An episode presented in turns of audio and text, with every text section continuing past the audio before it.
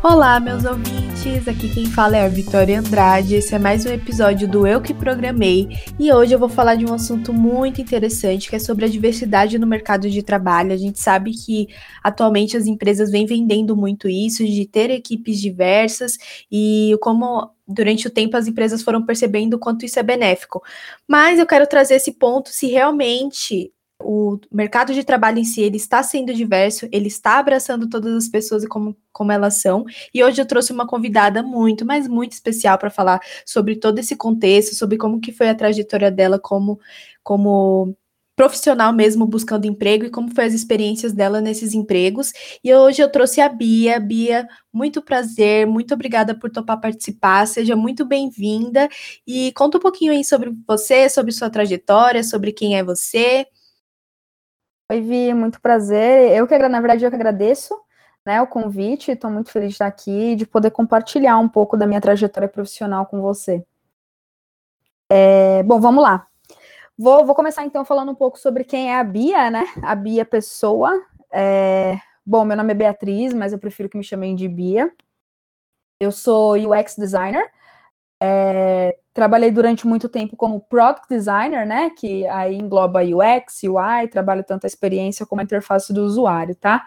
É, além de mulher, também sou LGBT, então namoro uma atleta paralímpica, que se chama Denia Garcia.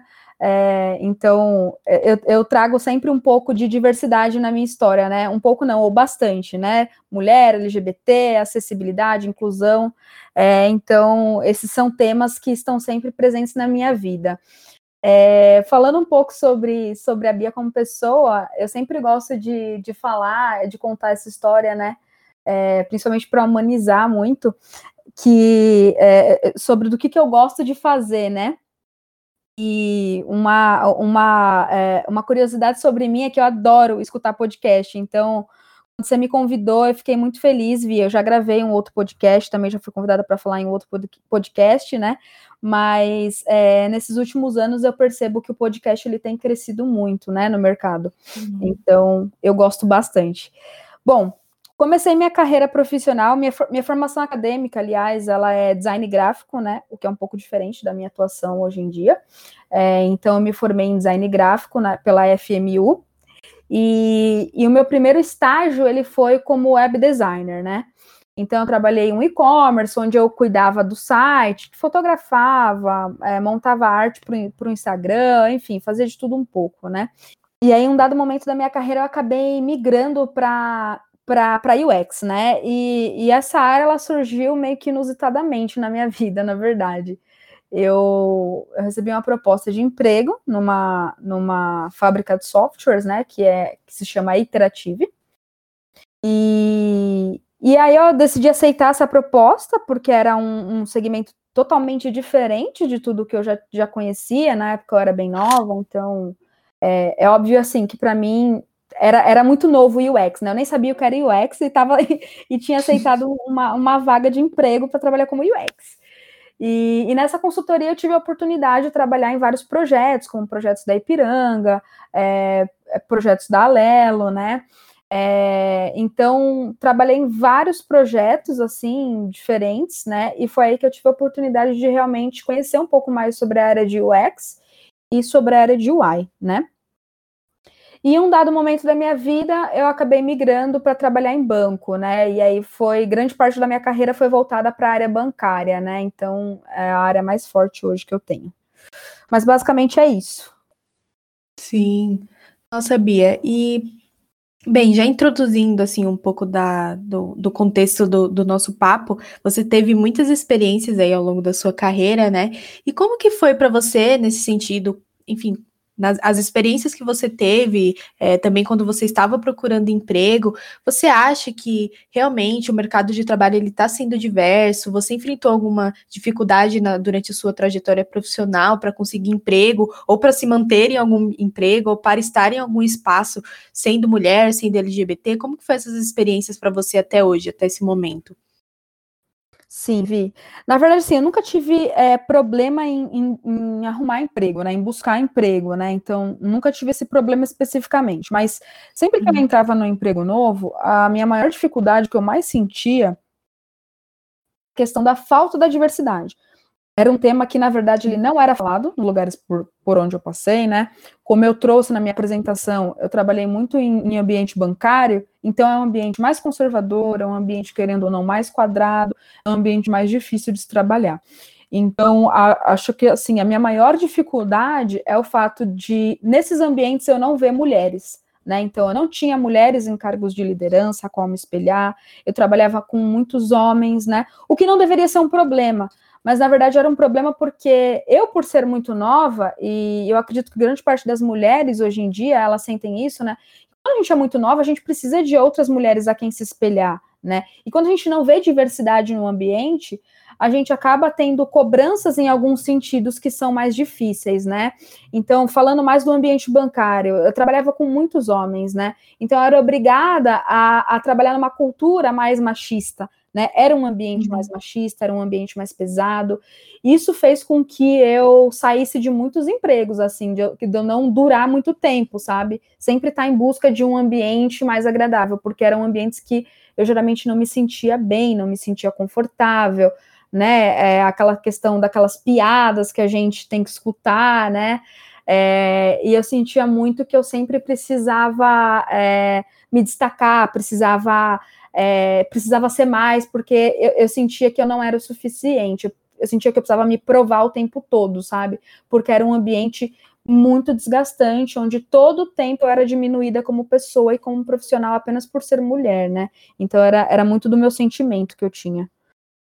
Sim, e você sentiu, assim, em algum, em algum momento específico que, é, por você estar no ambiente, né, que você não se via nos seus colegas de trabalho, não, não se via, né, não via mulheres nas, na, é, liderando equipes e tudo mais, você sentiu que tinha uma necessidade de você, de uma certa forma, para pertencer ao ambiente, você tinha que agir como homens, ou você já ouviu esse comentário de que se você está trabalhando, ou estudando, ou, ou, estar em um ambiente muito masculino, você tem que se adequar e agir como se fosse um homem, não ligar para as, as piadinhas, tentar naturalizar de alguma forma, porque, segundo eles, não é só uma piadinha não tem nada demais. Você já ouviu isso? Você já sentiu que você tinha que, de uma certa forma, buscar se enquadrar? Já passou por alguma situação que você sentiu algo desse tipo, desse gênero? Sim, o tempo todo, Vi. É, esses ambientes, uh, a gente chama até isso de masculinidade tóxica, né? Que os homens, eles uhum. têm aquela coisa de tipo, uh, ah, ser forte, né? Tem que, é, não pode ficar, é, não pode se, se ofender com nenhuma piadinha e tal. Então eu sentia muito isso, né? Eu sentia muito, isso que você falou, a questão de não pertencer e de, e de buscar esse pertencimento, isso era muito claro, né? Eu, por ser lésbica, né, eu sempre assumi isso em todos os empregos onde eu estava. Isso nunca para mim foi uma questão de, de vergonha ou de esconder, né, de, de ninguém. Então, eu sempre, pô, eu tava no ambiente, óbvio que eu não chegava e falava, oi, gente, eu sou a, sua Bia, sou lésbica, né, não me apresentava assim, né. Mas em um Sim. dado momento, isso acabava surgindo, né, quando eu falava de uma namorada, enfim. E, e aí os caras, eles tinham a, a, a o eles acabavam me tentando me tratar, vamos dizer assim, entre aspas, né, como homem, né? Então eles falavam, uhum. é, eu tinha, eu passava por brincadeiras, vi do tipo, ah, Bia, você já viu aquela mulher ali? Olha que mulher gata, olha a bunda dela, coisas desse tipo, assim, pesadas, né? E eu, uhum. é, estando naquela posição, naquele ambiente extremamente masculino, Sabe quando você não sabe como lidar? Eu era mais nova, então eu não sabia como lidar, né? Então aquela nossa necessidade de pertencer, aquela pressão por, por querer pertencer àquele ambiente, àquele lugar, né? Me fazia tipo, ah, é, tá, tipo, não, não saber responder, não saber, não identificar que aquilo era tóxico, né, para mim. É, uhum. Só que aí eu chegava em casa, Vi, e aquilo ficava na minha cabeça. Eu ficava, putz, que coisa, que situação chata, pô, que situação chata que eu passei, sabe? Ter que ficar é, concordando com esse tipo de, de atitude de homem, esse tipo de atitude machista, né? Que para mim era super nojento, né? mas eu, eu meio que me colocava numa posição de tipo, não, eu preciso me calar, eu preciso ficar de boa e vou fazer meu trabalho e vou os caras fazerem brincadeiras, eu vou dar aquela risadinha, sabe? É, justamente por isso, por, por essa pressão de pertencer, de querer pertencer a um ambiente que, na verdade, eu não me identificava, eu não me sentia à vontade, né? Sim, entendo, porque assim, de duas uma, Ou você vai ser a mulher que vai sofrer os assédios, ou você vai ser a, a mulher que vai estar no ambiente que eles querem que, que seja naturalizado esse assédio. Ou seja, que você ouça Exato. e não fale nada e não questione e não veja problema, porque, afinal de contas, segundo muitas pessoas, é só uma brincadeira e tá tudo certo, né? Então, assim, você não, não passou por situações que realmente você foi assediada, mas que você teve que, de uma certa forma, naturalizar ou ouvir e não questionar, até porque você estava ali em minoria, né? Bem minoria. Então, é muito desconfortável tudo isso que a gente acaba passando. E, Bia, eu queria saber se você tem alguma dica, algo que você que você tenha para falar para essas mulheres que infelizmente estão nesses ambientes, que elas não se sentem pertencentes, que elas querem se desenvolver profissionalmente falando, mas não conseguem porque não, não são notadas, não são vistas, não são valorizadas como deveriam, como os, os colegas de trabalho homens são valorizados. Você tem alguma sugestão, alguma dica nesse sentido para as mulheres que estão vivendo isso? Ou, ou, enfim, tem medo de passar por, por essa, por todo esse contexto e por todas essas situações desconfortáveis no, durante o ambiente de trabalho?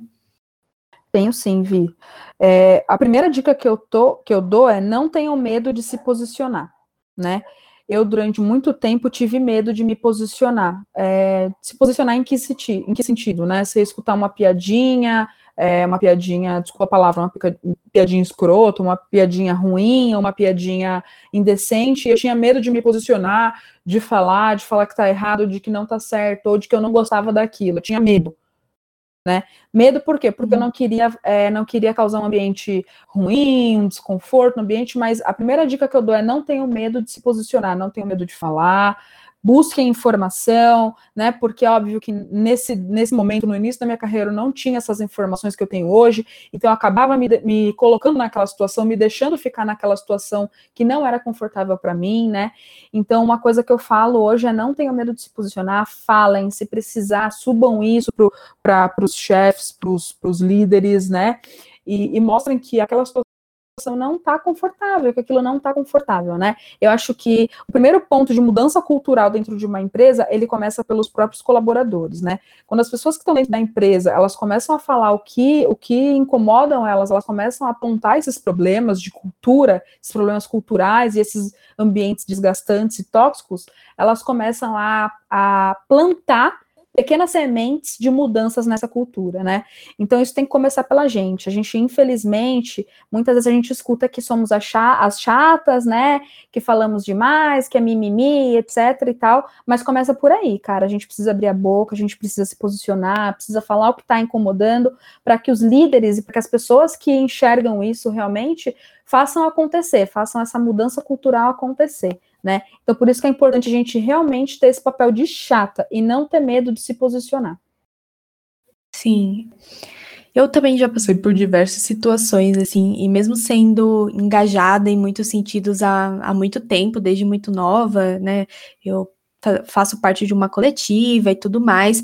Sempre fui muito engajada, mas sendo bem sincera, Bia, eu já passei por situações que eu não soube como reagir ou quando não soube reagir, nem percebi que era uma, uma situação é, de violência, que era uma que era, enfim, uma situação que inadequada para o ambiente de trabalho. Então, assim, muitas das vezes a gente ou não percebe, ou quando percebe, é, tem um choque muito grande e não consegue reagir.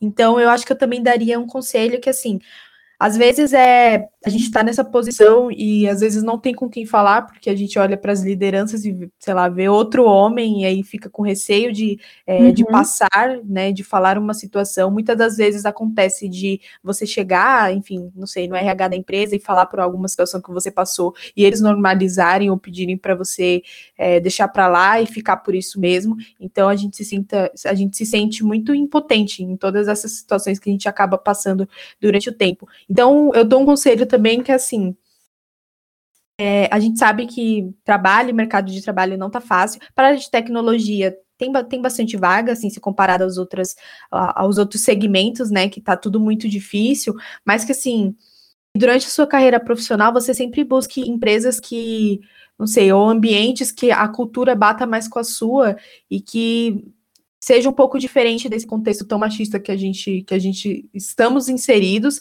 e que tá. obviamente é, os ambientes predominantes são esses são são os que esse machismo é reproduzido são que enfim muitos preconceitos são reproduzidos mas que você esteja em um lugar. É muito difícil a gente achar lugares que nós se sentimos pertencentes, mas que você procure é, empresas e locais de trabalho que a, a, a cultura esteja batendo com a sua, né? Esteja de acordo. Exato, e, e Vi, até puxando um gancho nisso que você trouxe, né?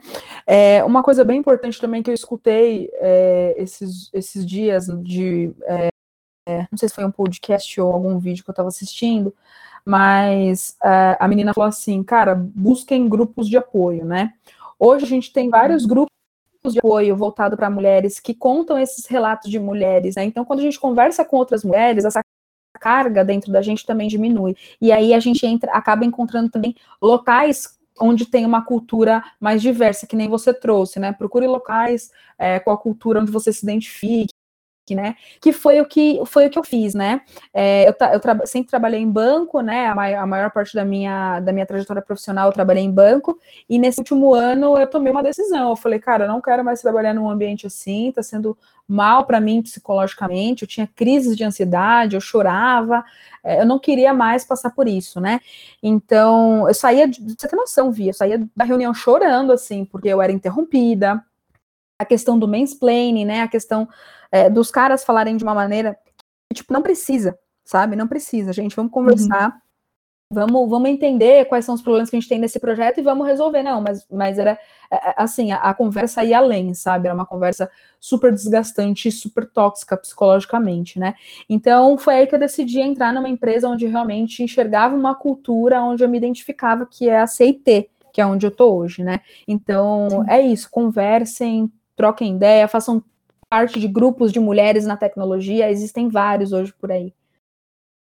Sim, e se assim, vocês estão em um ambiente majoritariamente masculino, não tem nenhuma colega de trabalho mulher para conversar e tudo mais, procurem grupos, como a, como a Bia disse, na internet, tem vários grupos em Facebook de mulheres na área de tech, é, mande um direct no, no Instagram, no, no, meu Instagram, arroba eu que programei, eu estou sempre disposta a ouvir, a dar conselhos, e é, o meu objetivo principal é esse, é abrir um lugar, um lugar de fala para as meninas, para as mulheres virem falar, mas também ouvir, né? Ouvir vocês e tudo que vocês têm para falar. Procurem mulheres, colegas de trabalho, para realmente criar essa rede de apoio, como a Bia comentou, é muito importante.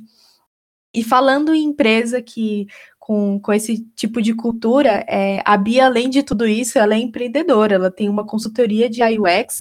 E Bia, eu queria saber como que foi esse processo de empreendedorismo para você, com, a partir de quando que você decidiu criar essa sua própria consultoria, como que foi esse processo? Você teve medo, teve alguma insegurança durante esse processo? Porque a gente sabe que empreender é, em si já causa muitos medos, já causa muitas dúvidas, e quando você é mulher, você tende a ter mais dúvidas e ter mais insegurança segurança, se você tem realmente capacidade, se você consegue realmente dar conta de empreender e se essa cultura, se você trabalha essa cultura na, nessa sua consultoria, se você quer gerar um ambiente agradável para todas as pessoas e para todos os perfis, como que foi esse seu processo de empreendedorismo, Bia?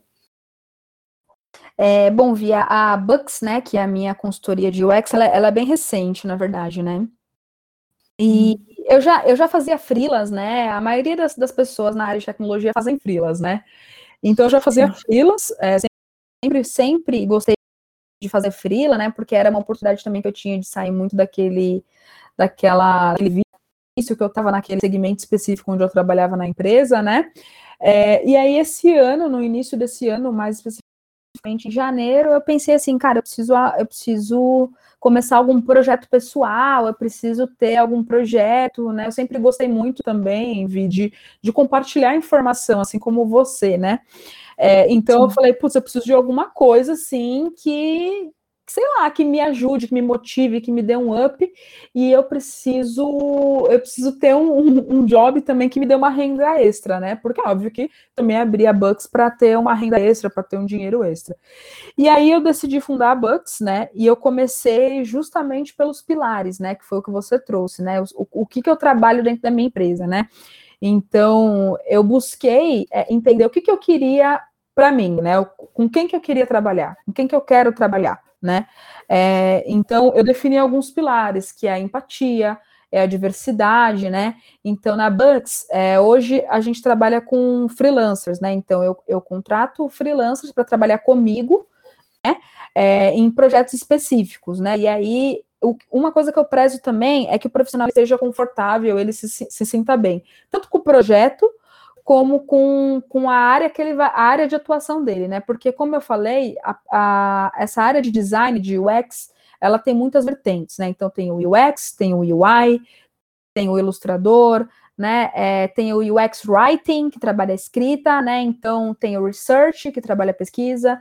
É, então eu, com, eu, contrato profissionais é, com perfis específicos e pergunto antes para eles se eles estão confortáveis com isso, em trabalhar naquele segmento específico, né? Mas, sobretudo, eu busco mulheres, eu busco LGBTs, eu, busco, eu busco pessoas pretas para trabalhar comigo, que são especificamente os grupos de minoria. E, óbvio, não vamos esquecer dos PCDs, né?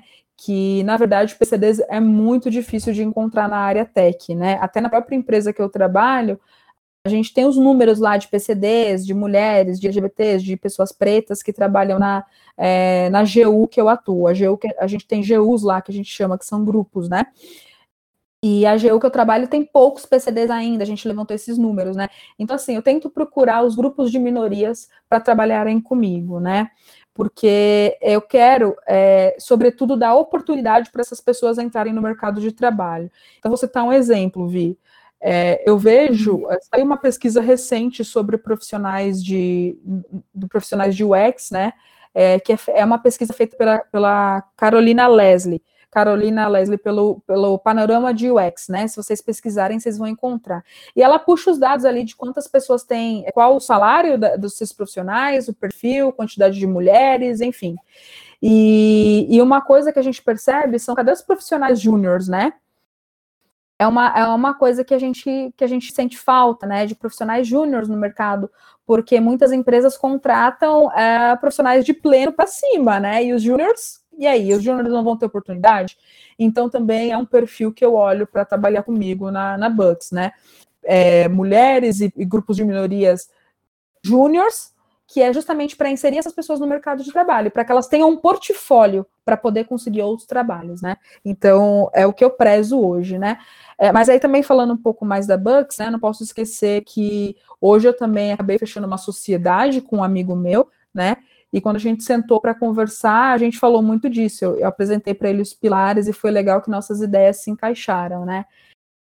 Então, hoje, além de mim, também tem um, eu tenho um sócio, né?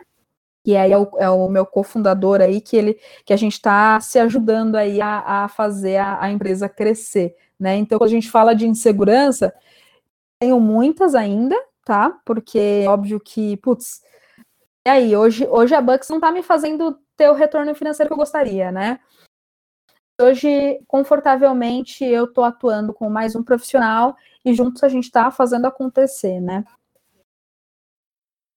Sim, sim, mas assim, todos os, os pilares e todo o que cultural que você traz para sua empresa é muito importante. Dá oportunidade para júnior, gente, que empresa que prioriza é, dar oportunidade para as pessoas que uhum. estão começando, né? É muito importante você dar oportunidade para essas pessoas conseguirem ter um portfólio, como você disse, terem uma experiência profissional, para assim começarem de fato a crescer. Mas é muito difícil você achar vaga para júnior, e quando você acha é, os requisitos são extensos, assim, são requisitos para um cargo de pleno. As pessoas esperam bastante de um júnior que ainda está Exato. começando e que ainda não tem experiência, né? E aí, Bia, eu queria te perguntar mais nesse, nesse contexto de insegurança, de ser mulher e empreendedora, você tem alguma dica para as mulheres que têm vontade de empreender ou que estão começando a empreender, mas sentem medo, sentem insegurança, é, duvidam da sua capacidade, duvidam que vai dar certo? Você tem alguma, algum conselho? É, eu acho que o primeiro ponto é começar, começar de algum lugar, sabe? Vi. É, é, hoje eu, eu comprei um curso, essa, esse último mês eu comprei um curso de business design que vai me ajudar na, na, na Bucks, né? Então você vê, eu já abri a empresa, mas eu tô, eu tô estudando, eu tô fazendo outros cursos. Então, gente, coloque o pezinho lá, sabe? A dica que eu dou é coloque o pezinho lá. Vai aos poucos, não precisa ter aquela euforia, né? Foi uma coisa até que eu combinei com o meu sócio, né? Eu falava assim para ele, eu falava, meu, vamos devagar, né? Vamos tranquilo, porque eu tenho meu, meu trabalho CLT, que é CIT, né? É, e ele também tem outras, outras, outras coisas na vida dele, né? Então eu falei, meu, vamos devagar, vamos aos poucos, que a gente chega lá, né? Então eu acho que a maior dica que eu tenho é essa. Comece, comece de algum lugar, vai vai até onde seu braço alcança, não, não precisa fazer mais do que seu braço alcança, né? A gente sempre tem que levar isso em consideração. Também não adianta a gente ficar doente de tanto trabalhar, né? É, a gente tem que ter nossos momentos de lazer, mas comece por algum lugar. E sobre inseguranças, a gente sempre vai ter na vida. Eu tenho insegurança, é, eu trabalho na CIT, eu eu ainda tenho várias inseguranças quando fala de algum problema no projeto, sabe? Putz, será que eu vou conseguir resolver esse problema? Será que eu vou conseguir isso? Será que eu vou conseguir aquilo? Mas insegurança sempre vai existir. O importante é a gente não tornar isso uma barreira para a gente subir ou para a gente é, é, é, buscar aprendizado ou evoluir, tá? O importante é não deixar a autossabotagem, né? Não deixar isso sabotar a gente. Sim, sensacional, Bia. As coisas vão, aconte vão acontecendo, às vezes a gente nem percebe, então é não criar essas barreiras que muitas das vezes são coisas que a gente coloca na cabeça que nem existem, né? Como você falou, quem falou que você precisa ter quantidade é, 10, 15 anos de carreira para conseguir empreender? É, são coisas que a gente gera na nossa própria cabeça, né? Exato. Não, e a, e a gente acaba se auto-sabotando, né, Vi? Quando a gente pensa. É, é porque eu pensei muito, né? Eu falei assim, nossa, meu, será que. Ai, será que eu sou tão gabaritada para fazer isso? Será que eu consigo? E será que eu vou dar conta? E aí teve um momento que eu falei, putz, se eu não tentar, eu nunca vou saber, cara. Se, se, não, se não der certo, beleza, tentou, sabe? Aquele clichê, o não a gente já tem, né? Exato, o não a gente já tem até correr atrás e é isso. Acho que seu conselho foi perfeito para as mulheres que estão começando a empreender. Confiem mais em vocês, confiem mais no processo e tenham paciência, que também não vai ser do dia para a noite que o isso. seu empreendimento vai dar tudo certo e você vai ganhar rios de dinheiro. Não, as coisas vão acontecendo conforme a gente vai jogando o jogo, não é mesmo? Exatamente, tudo no seu tempo. Sim. Ai, Bia, que papo bacana. Muito, muito, muito obrigada por ter topado participar. Desde o momento que eu te conheci, eu sabia que o papo ia ser incrível, que daria tudo certo. Muita boa sorte aí na sua jornada, na tanto na na empresa onde você trabalha atualmente, que pelo, pelo que a gente conversou quando a gente se conheceu, é um lugar que você se sente muito confortável, você está muito feliz e satisfeita, e muito. também muito boa sorte no seu empreendimento, na sua consultoria, que dê tudo muito certo e que tudo de muito bom aconteça aí para você. E eu que agradeço, e eu queria aproveitar esse momento final, assim, também para te parabenizar por esse trabalho, por esse podcast, né? Quando você me convidou, fiquei muito feliz, mas, sobretudo, fiquei muito feliz, assim, de ver é, você fundando isso, você fazendo esse seu, esse seu trabalho, essa sua parte, né, de compartilhar conhecimento, de compartilhar é, dicas de jornada, de, de, incentivar mais mulheres a entrar nessa área de tecnologia. Eu quero te dizer que isso é muito importante, Vi, que se tivessem podcasts na minha época, quando eu iniciei, como o seu, provavelmente eu não teria tanta insegurança como eu tive no começo. Então, mais uma vez, obrigada e parabéns. Ai, Bia, muito obrigada, fico muito feliz. Essa semana foi um, assim, um caos para mim, então ouvir esse feedback de uma participante me deixa muito feliz, porque eu sinto que vocês estão vindo confortáveis para falar de assuntos que vocês vivem e que realmente o meu objetivo está sendo alcançado, então eu fico muito feliz. Eu que fico, muito obrigada mais uma vez, Vi, parabéns e sucesso. Eu que agradeço, obrigada, muito obrigada, Bia, muito obrigada, meus ouvintes. É, até uma próxima.